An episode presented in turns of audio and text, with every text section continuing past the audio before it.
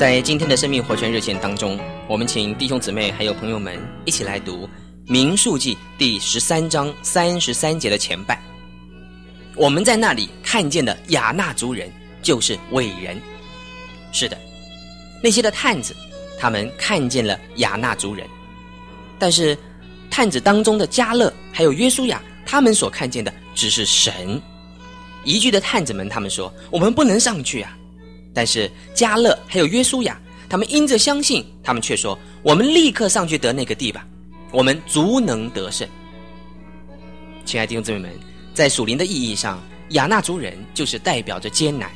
无论在什么地方，我们都能够看见有亚纳族人在那儿昂首阔步。好比在我们的家庭里，或者是在我们的教会里，甚至是在我们日常的生活里。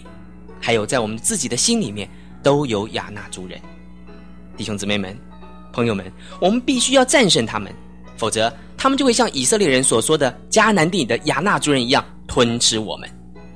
亲爱的弟兄姊妹们，如果你有信心，你就敢说他们是我们的食物，我们可以吞吃他们，而吞吃了他们以后呢，我们就变得更强壮了。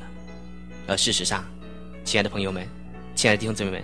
只有在我们尽忠的时候呢，才会遇见亚纳族人。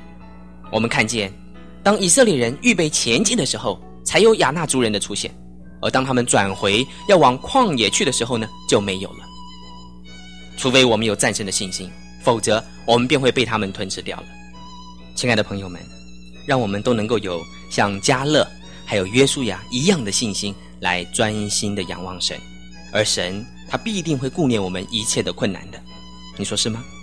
我们盼望弟兄姊妹们还有朋友们都能够依靠主的力量，并且叫我们在凡事上得胜有余。朋友们，你愿意过得胜有余的生活吗？我们今天非常谢谢弟兄姊妹们还有朋友们的收听，愿意我们的生活都是得胜的生活。我们明天再见。